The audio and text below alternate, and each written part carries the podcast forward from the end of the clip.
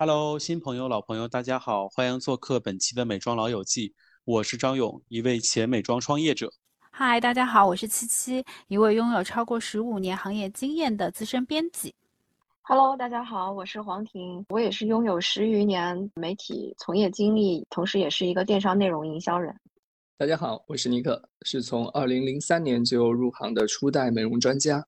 今年的六幺八第一波已经结束了。根据天猫美妆的公开数据，珀莱雅的预售位列榜首，超过了巴黎欧莱雅、兰蔻、雅诗兰黛和修丽可。对这个现象，我们怎么看呢？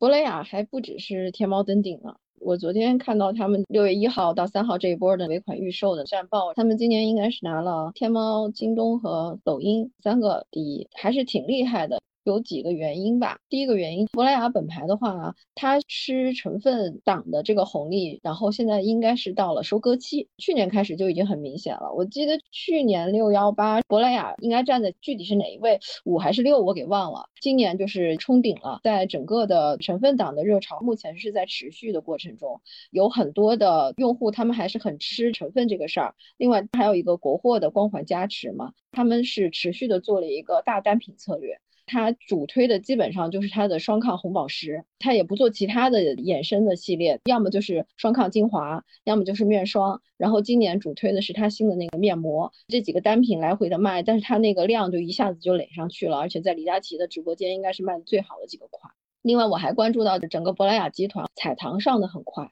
彩棠今年应该也是进了彩妆的前十。彩棠的话，他们其实做的也是一个大产品策略，就是他们卖的最好的是高光阴影遮瑕这个品类，因为这个赛道非常的小，所以就会变成它完全是异军突起，就是这个赛道的盘子给带起来了。珀莱雅还做了一个头发的牌子，叫。Off and Relax 这个牌子今年是在天猫是应该是拿到了十还是十一，抖音也进了前二十，就说明也是完全是非常呃趋势非常好的一个牌子。基本上珀莱雅集团第一是有国货的加持，第二其实很重要的是它踩到了成分和小赛道两个红利。那我接下来说一下吧，珀莱雅在这次大放异彩的两款明星单品，它推广的周期我有印象，它初初开始推广其实是二零二零年的时候，已经开始做一些投入了。我有注意到，就是除了小红书这样就大家比较认可的种草平台之外，它在 B 站也是做了大量的投放。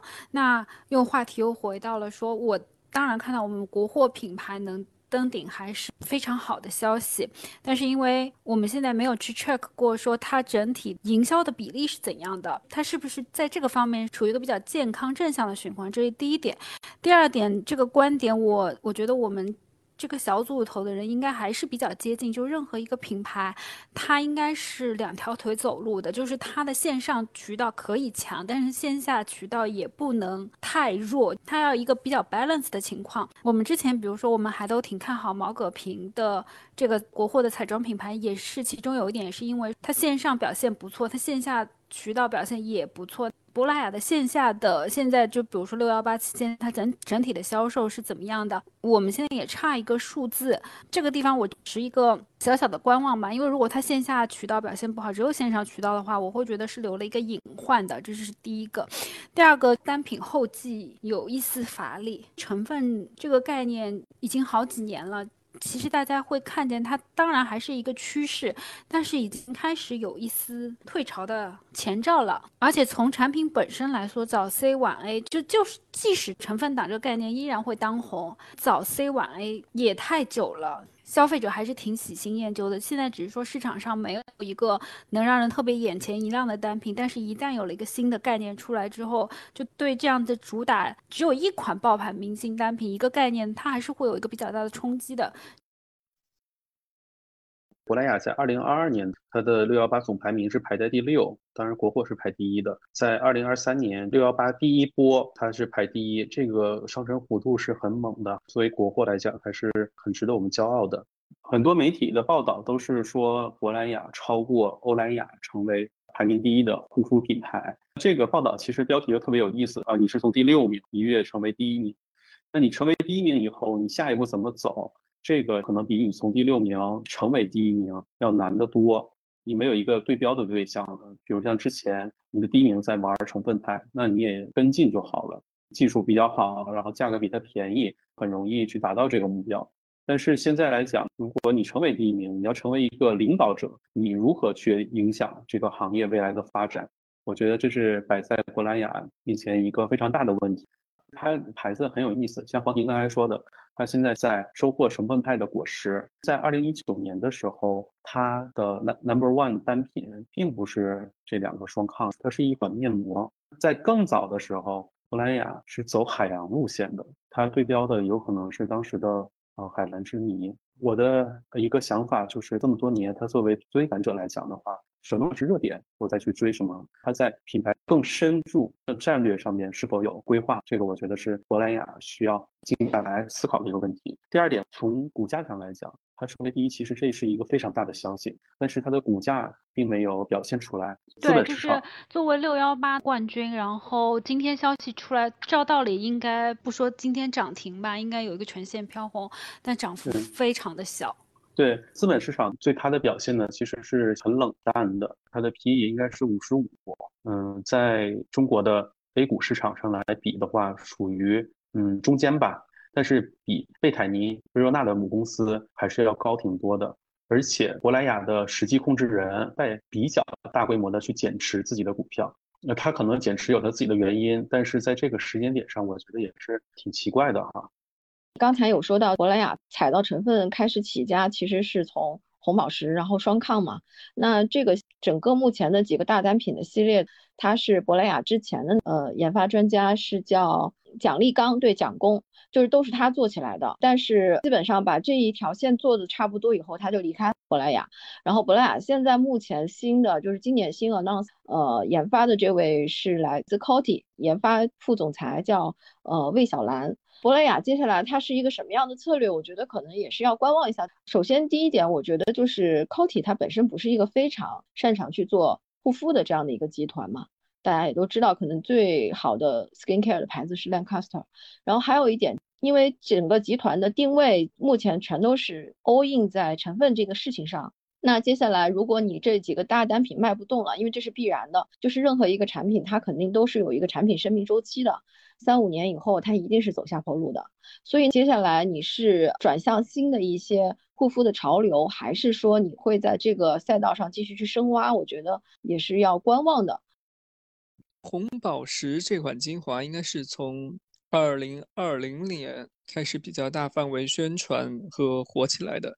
他当时提出的是抗皱的新标杆嘛，然后用的是百分之二十的六胜肽和百分之一的维 A 醇。当然啊，这个这个数字经过这几年可能会有变化，而且因为成分法规有调整嘛，因为他当时说的百分之二十的六胜肽、百分之一的维 A 醇，都指的是它的原料溶液在配方中的添加浓度，就并不代表的是，比如说含有真正百分之一的维 A 醇，这个是没有的。紧接着，在红宝石这个大获成功之后呢，它就推出了双抗嘛。红宝石是针对比如说皱纹、未来的细纹、细腻毛孔这方面，其实双抗是更偏年轻化一点，主打的是提亮去黄。所谓的双抗就是抗氧化和抗糖化嘛。其实这两个抗氧化、抗糖化在以往比较老的品牌里面也都在做。但一直没有做的特别成功。我反复强调的是，其实这两个概念不新，只是说它正巧碰上了，我觉得是比较好的一个点。另外呢，再就是双抗面膜，我觉得这个面膜你要说形态嘛，作为如果说作为我们行业形态来看的话，也不新。比如说精华和膜布的分离方式，其实很多品牌都已经做过了。但我觉得一个很好的点是，它的质地可能会更清爽。膜布选择的材质呢也会更舒服，就不会滴液。因为我用珀莱雅的一些竞品的时候，其实会有一些滴液的情况，但珀莱雅在这个方面会做的比较好，在实际使用起来会让你觉得哎有提亮的效果。而且在面膜这个赛道上，其实近两年退化了很多，能凸显出来的面膜反而就是他们家的双抗了。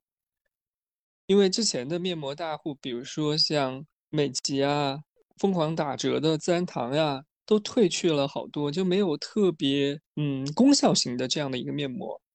所以说，我觉得双抗面膜呢也算是赶上了这个热潮。我也去我的粉丝群里面去问了一下他们的想法，然后我们的粉丝都会觉得珀莱雅的品牌力其实对比欧莱雅，他们对欧莱雅的信任度会更高。但是为什么大家很多人买了珀莱雅，是完全被直播间的气氛烘托起来了？作为普通消费者，很多都会去看这样头部主播的直播，那么他们在直播的这个烘托气氛下，就不自觉的下单了。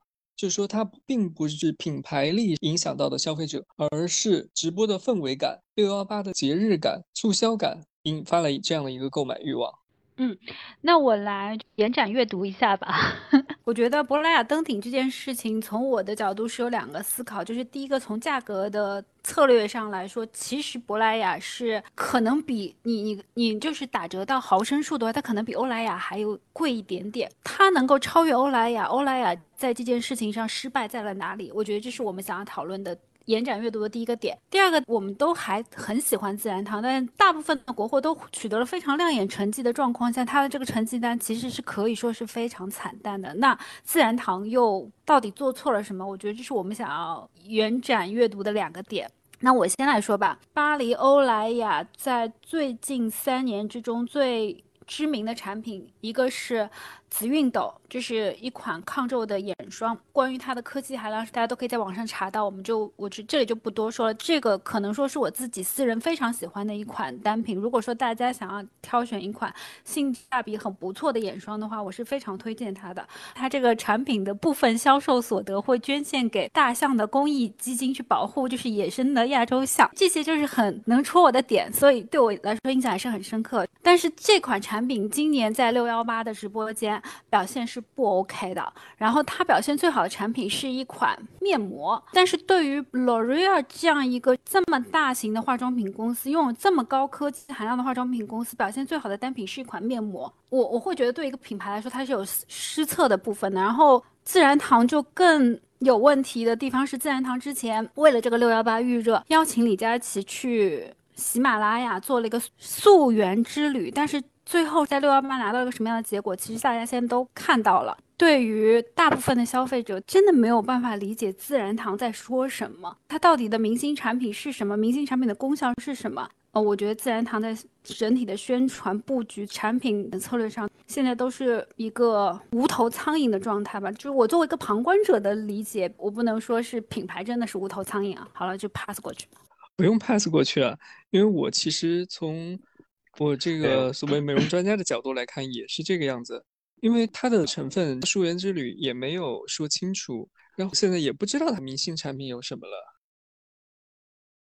自然堂现在使用的三位代言人，从彩妆到护肤到头发线，都是九五后，也就是说，它确实是非常想主打年轻人的市场。那我觉得它整体的定价考虑，可能也是顾虑到了年轻人的购买力，但是。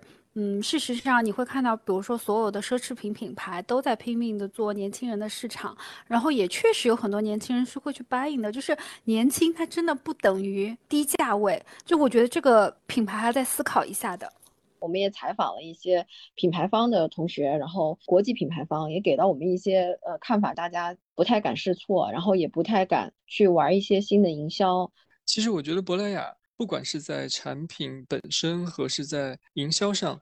都做到了一个很优秀的地步，我觉得这个是不可否认的啊。不管是前面讨论成分，包括讨论它的包装，其实我们现在在拿到手之后，可以看到它还是做的非常精致的。所以说它也是能够提得起它的价格的，它不会去放到一个很便宜的低端国货的这样的一个感觉，就是在大众心里它还是有一定的高档度。包材地方我想插句，因为珀莱雅的那个红宝石和双抗，就是我是真的从头至尾用完过一整瓶的，从头至尾用完的时候，你会发现，哎，上面还是跟新的一样。嗯，这个确实是，嗯，是值得肯定的。就是我觉得它的高档细节是体现在这方面的。而且虽然说啊，现在大家都在依赖头部直播，但是它的日常的宣传维护也没有少做。这样的话来看的话，其他有一些。品牌它的日常宣传啊，包括它的新品开发呀，它的包装开发呀，都差了好多。所以说，我觉得珀莱雅在这个第一波能登顶的话，还是实至名归的，确实人家做了努力的，这点我觉得本组应该是非常肯定的。总结一下，珀莱雅今年拿到这个成绩，它其实是顺势而为的一个综合体现吧。顺势而为的意思就是说，第一，它能够在超投上有比较大的曝光，嗯，第二是它能够在比较热门的单品上得到用户呃认可。最后，他会去做一些 branding 的营销，尤其是在三八节，他们连续两年还是三年做了一些就是情感故事类的营销，我印象都很深刻的。我觉得就这些，其实这些东西加在一起是能够帮你整个品牌去做溢价和增值的。那我们接着珀莱雅来讨论我们一线电商的消失。一线电商往年这个时候，它肯定会发一个公告嘛，因为它是上市公司，它肯定要发一个东西出来，就是说我们卖了多少。但是今年到现在为止，它还没有发任何的东西。当然，有可能它是等六幺八整体结束了以后才发。但是按这个情况来讲的话，应该不会很好的消息。而且从天猫美妆发的报告，把完美日记那曾经应该是排前三名左右吧，现在已经进不去前二十了。这个排名，说实话，有点让我呃大跌眼镜。我觉得就是完美日记有可能它没有前几年那么强势，但也不至于如此的弱势。这个是出乎我意料的。其实我觉得，从今年第一波的销售数据来看，本来底妆类和彩妆类都是增长非常好的，因为大家都摘口罩了嘛。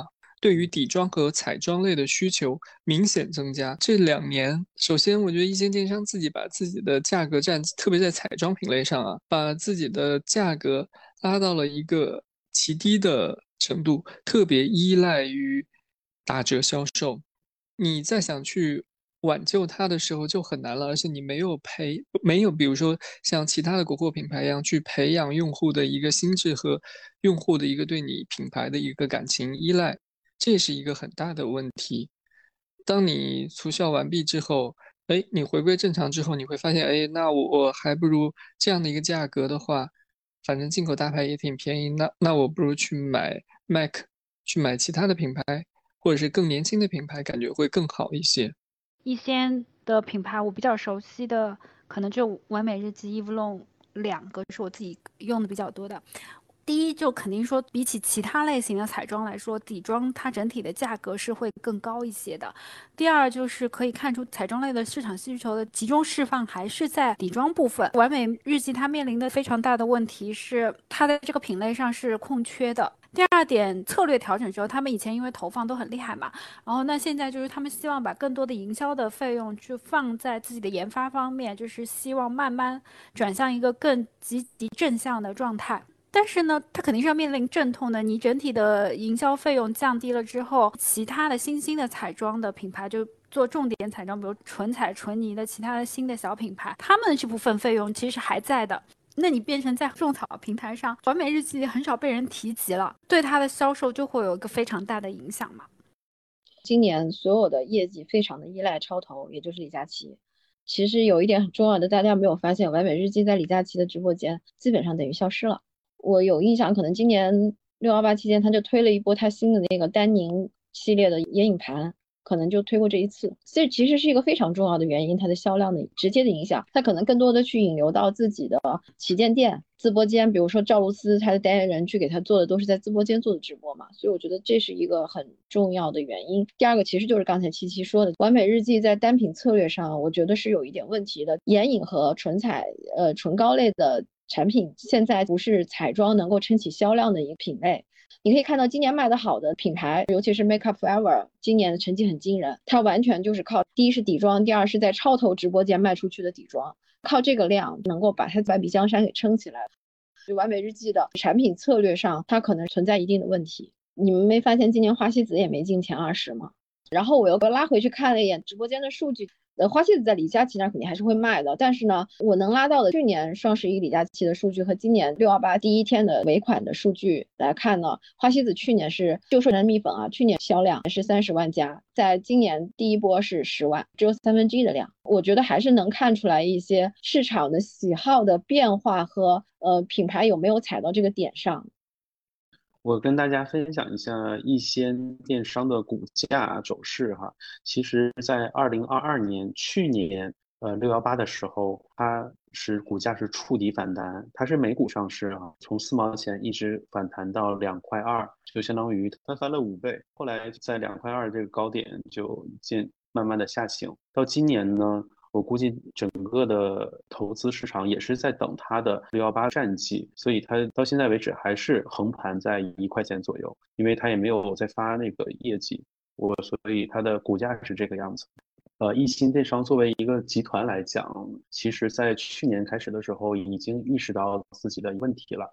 它从一个偏重于彩妆单一品牌的集团，慢慢在转型成为一个综合性的囊括护肤，甚至是高档护肤的集团。它的整个战略，我觉得是完全没有问题。我对它的未来从这点来讲还是有看好的。但另一方面，它面临的挑战也非常的大。之前尼克老师有写过一个文章，评价彩妆没有未来了吗？除了完美日记。欧莱雅旗下的美宝莲以及资生堂卖掉的 ZA，他们都已经在中国市场甚至世界市场销声匿迹了。平价彩妆确实是一件很好玩的事情。完美日记它是以平价起家的，但是现在它必须面临着它要提价，因为它要对投资人负责，它上市了，它必须要进行提价这个事情。呃，在我们中国这个产业链十分发达的地区，只要它一提价，那马上就会有新的品牌。更低的价格姿态出现在市场上，成为它的新的竞争对手。所以低端彩妆难道真的没有未来吗？这肯定是一些要解决的一个根本性的问题。说薇诺娜，其实因为我是觉得薇诺娜很出乎我意料之外的。之前在上一次的大促的时候，它出过一些负面的新闻嘛。当时我在我的记忆中。还闹得各个社交媒体还挺大的，但从本次来看，好像没有受到太大的影响，它的销量依旧非常的坚挺。那我就不是特别明白，是他们做得好呢，还是互联网真的是没有记忆的呢？互联网肯定是没有记忆的。所以我在想，薇诺娜的好，也许是因为在敏感这条赛道上面，已经所剩的品牌很少了。曾经的日系的呀、法系的这些敏感品牌，我觉得他们应该是哭瞎了吧，对吧？因为现在没有人可以去跟薇诺娜竞争这个敏感这地盘了。不光是薇诺娜，还有一个牌子叫可复美，它比薇诺娜可能更专业的去做修复。这句话呢，七七之前也聊过，因为现在成分党太热了，就很多人其实还是会用着用着，他不当心这个皮就敏感了。这个角度来讲，薇诺娜、可复美这些，它是吃到了成分党的红利，是用来修复的。我是这样觉得的。其实成分党宣传的很多小品牌，我们是不知道的，很多主打单一成分的原料桶类型的国产小品牌。对，而且现在有一个非常不好的风气，就是比浓度。对比浓度，而且是要比那个原料浓度，还不是溶液浓度，就是往这个方面去比拼。然后在小红书上还有好多这种 DIY 的又兴起了，什么去阿里巴巴上买原料啊、分装啊 这种事情。我觉得就是这个追求到本末倒置，就是你追求这个原料浓度有什么意义呢？就好像你出去点餐，然后你点一个宫保鸡丁，你说其他都不要，多放鸡，它就值钱。不是这个道理，对吧？就是你做任何一个东西，它的配方它怎么做出来的，使用感它能调成什么样，它是很多东西一起共同作用的结果，不是说一个看起来最值钱或者最有用的东西，它占到最大比例它就赢。我觉得薇诺娜这一次的成功归咎于很多皮肤问题，包括用了很多高浓度的护肤品引发的一些问题，确实市面上有很大的修复的这样的一个需求。另外呢，我觉得可能是类似于像。欧莱雅集团啊，或者曾经的法系的那些主打敏感肌肤的那些品牌，大面积的衰弱，空出敏感肌肤的余地。日系的科润、法系的雅漾、理泉，他们为什么要把这个敏感市场给让出来？第一个，确实薇诺娜的产品力还是很好，对于完全是不耐受的那些皮肤，大部分的时候薇诺娜是真的有用的。还有一点，或像雅漾、薇姿、科润这些牌子呢，他们在宣发上的力度是真的不如薇诺娜的。你也不太能看到他们上李佳琦的直播间吧？就是从你能看到的角度来说，更多的时候，更多的频次，还有更多的渠道，你能看到的是薇诺娜。它在宣发上，它是一个良性循环。曾经的那些，比如法系的那四大权，改变了宣传口径了。他更多的有时候希望做祛痘，有的希望推抗老，可能都已经不提这个敏感度、耐受性这些词。他想进军别的领域，或者是提升一下品牌活力。再加上真的是宣发特别少，你很少现在再能够看到，比如说像雅漾的宣传，还有曾经的，是真的时代的眼泪了。四大权原来还有一个一泉。因为我前两天正好在想找他的一个喷雾，因为我有家人住院嘛，需要往口里面定期喷一喷水。那么呢，我就突然想，哎，谁家的泉水是可以喷到口里的？它的水是那种咸的，相当于是类生理盐水的，而且那个喷雾比较细嘛。后来我找了找，啊，原来是一泉。然后在想，这个品牌好像好久没有听过它有任何的宣发了。但我觉得也也有其他问题啊，就是说他们上不了超头。本次看下来，我六六幺八特别没趣的有一点点，就是所有的品牌对于超投的依赖更大了。它已经决定了这个整个六幺八的数据，你上得了就好，上不了就不好。超投给你多少时间？超投怎么给你做宣传？所以说我们在聊六幺八这个话题的时候，会觉得稍稍缺了一点点意思，就是没有百花齐放的那样的一感觉了。那我就日常继续 diss 一下阿。我觉得尼克老师说的是对的，他现在相当于饮鸩止渴的一个状态吧，他必须得依靠他的超投，避免销量在短期之内有一个大幅的下降。但是这个东西对于他长期来讲的话，我觉得是非常非常不利的，风险太大了。这么大体量的网站，因为就所谓壮士断腕，这条腕是你的，你才有资格断。对于阿里来说，现在这个手臂也不是他自己的呀。他没有资格壮士断腕的。从策略层面或者是说眼光来说，那你说现在所有的头部品牌的 leader 难道不都是智慧超人、高瞻远瞩吗？我们能看到他们会比我们看得更远，但是点都还在这条胳膊，它不是你的。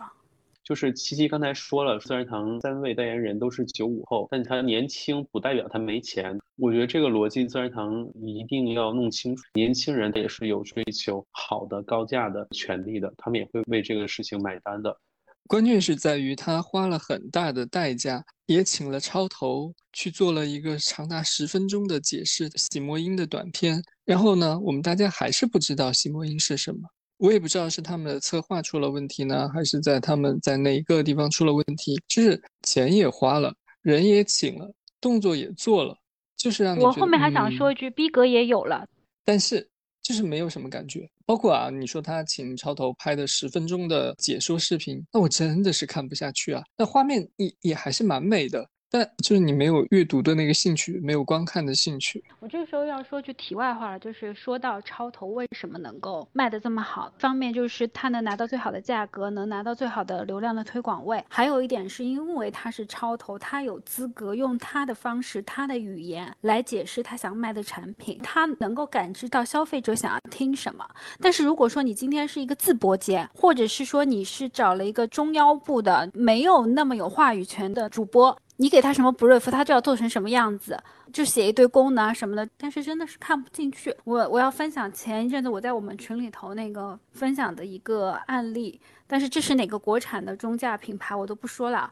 他投了一个贵妇感，就是张小慧那种感觉的 KOL，然后呢拍了一下她的化妆间，这个女生的化妆间粉底用的都不是普通的迪奥，是迪奥最。就是花蜜那条线，就最贵的那条线，上千的。然后 CPB、蓝妹什么的，就是 La Prairie，所有的都是这个价位的。然后里面放了一瓶两百块钱的这个品牌的产品。他说我不管用什么，我都是要用这个产品来维稳。如果我是个品牌的策划人，我我会觉得这个广告送给我，我都会觉得我们暂时高攀不起，那么就还是不要了吧。而他这个还是花钱去投放的，大家真的是自己想一想吧。哎，其实你按你这样说，我觉得他对超投的运用有问题，你知道吗？就是我其实就也想说这个问题，就是说他花了好多好多力气去讲洗墨因，当然没讲清楚啊，这另外一回事儿。他就讲洗墨因，但是洗墨因只卖一个单品，你发现没有？他就卖他那个精华。我刚才看了一下自然堂整个天猫的销量，嗯，前面几名的就是面膜洗墨因的那瓶精华，没有面霜的王牌单品，整个体系上来讲就很奇怪。你说你花那么多钱去做洗墨因，你只卖一个单品，欧莱雅干不出这个事儿吧？欧莱雅做波司因，那那就是大家都有波司因吧，面霜也好什么，对吧？嗯嗯嗯。我又想起刚才七七说的那个，就是在你做一些成分宣传或者说是一些品牌形象宣传的时候，你得考虑一下这个时候是否适合运用超投。超投的作用是在谈价格，在做售卖的时候有非常大的感染力。在你做一些 branding 事情的时候，这个时候对你的东西没有带动，也许你把这笔预算直接在超投的直播间里面多买几分钟，也许更合算呢。从我们六幺八的各平台数据来看，天猫还是一枝独秀的。我觉得一般的顾客，包括我的粉丝，都会觉得，哎呀，大概应该是天猫会最便宜吧？大家会有这个印象，应该是天猫直播里最便宜吧？那就去那边买吧。京东是一直以来试图在美妆上面发力，而且他们之前有一段时间是取得了个很好的效果，是因为他们和抖音之间有一个京东的购物小车嘛，就通过。抖音可以为京东美妆带来流量和销量，但是呢，这里头受到几个因素的影响。第一是抖音自己现在也开始做电商了。第二就是抖音相对来说它的客单价没有那么高，那它的高端品其实是比较难起来的。但是从顾客数据来说，因为比如大家都知道京东的家电卖的非常的好，在用户心智上，大家选家电还是会先去看京东的价格。京东的客单价是不低的，它的用户购买能力也是可以的。但为什么京东美妆一直做的这么差？我有时候会觉得说大家太用数据说话了，而没有用人性去说话。我们已经有一个这样的用户心智了，京东是卖家。电的，然后天猫是卖美妆和衣服的，我不太会到你这个商场去的。那你这个商场呢，又没有一个像李佳琦这样的 top sales，就是能凭他的名字把我吸引过去。但是呢，他没有机会吗？他有一个很好的机会，这个地方叫小红书。就是你会看到小红书有嗯超级流量帖，就是怎么去薅羊毛帖。就是小红书有非常多的用户愿意自己先花时间去研究怎么样去买便宜货，然后在小红书上去教授给其他女孩们、女性们，跟着课代表去做就可以了，非常直接的能达成购买。而对他们来说，他们也拿到了小红书的流量红利。有这样一波人，京东也没有不是没有预算，京东一篇都没有投放。我就觉得，如果你用数据观察的话，你以前确实从小红书从来没有给你带过货，但是呢，你可以这样去做。这个做法是一个从人性角度观察做法。那你有没有试图用这样的角度去做呢？以以前一直说要破圈嘛，跳脱传统思维，我反而是觉得大家现在应该回到传统思维。是我作为一个人。呃，我怎么样去跟别人去建立一个更好的、更多元、更健康的联系？我作为一个人，我想接收到什么样的信息，用什么方式接收信息，我会更喜欢。前面说到的，像品牌去做一些投放、植入，其实都是一样的。为了这个选题，我们采访了品牌的同学们，他给到我们的一些反馈，比如说超投把今年六幺八半壁江山给占了。另外，他也提到不同平台营销的差异化，同样开了抖音和天猫的品牌来讲，他们可能更多的是去做一些差异化的套装，就是用户上来讲，他们会有不同的平台的购买需求。然后另外一点，回到刚才七七讲的嘛，就是京东的用户他没有美妆心智，做电商平台和做品牌有一点是非常相像的，如何把你的品牌力做起来？品牌力这个事情，它不是靠单品、靠靠爆品，或者是靠什么东西去拉伸。因为我以前跟天猫和京东，我们都会有很多的合作。我个人的非常明显的、直观的感受就是，天猫在前些年新消费非常好的时候，他们是愿意花钱去做新的尝试，不管是新的营销项目也好，还是新的一些手段也好，这个东西它不一定能够直接看到 GMV 的转化。他们不是很看重这个，但是他们很看重新。天猫内部他们做任何东西的评判标准就是，要么你就做到目前已有的最好，要么你就做到目前没有的最新，这是它的两个标准。所以从这一点来讲，他们驱动的很多东西是能够帮平台去增加它的护城河的。我们自己作为用户来讲，也是我在买美妆的时候，尤其是高端美妆的时候，需要旗舰店的时候。我第一想到的一定是天猫，因为它能够给我一种天然的信任感。我相信他们能够帮我把整个购物的流程做得非常的好，他们有非常好完善的售后，就这些东西，我觉得是构建出一个平台自己天然的品牌力。从这一点上来讲，我觉得京东就没有做，因为他们根本就不会去做任何新的营销的尝试。天猫做了什么，京东抄一个，IP 也是嘛，小黑盒，然后他们抄一个，超级品牌日他们抄一个，京东可能更多的还是一个数字和 GMV 驱动的企业。本期的讨论就到这里了，再次恭喜珀莱雅和薇若娜在六幺八第一波取得了这么好的成绩。欢迎给我们留言或者加入美妆老友咖啡馆微信群和我们一起讨论吧。大家再见。好的好的，嗯，休息了休息了，嗯，拜拜，拜拜。